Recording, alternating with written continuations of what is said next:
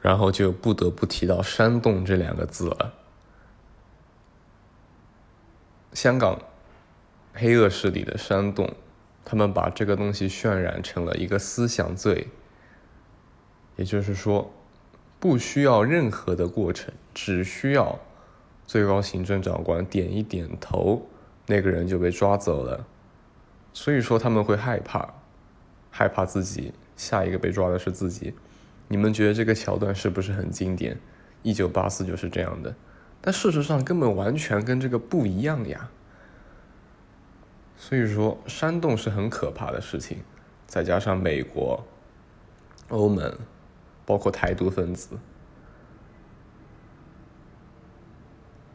一煽动，那么这件事情就搞糟了。本来是一个很小的事情，突然一下子被放大了，我觉得实在没有必要。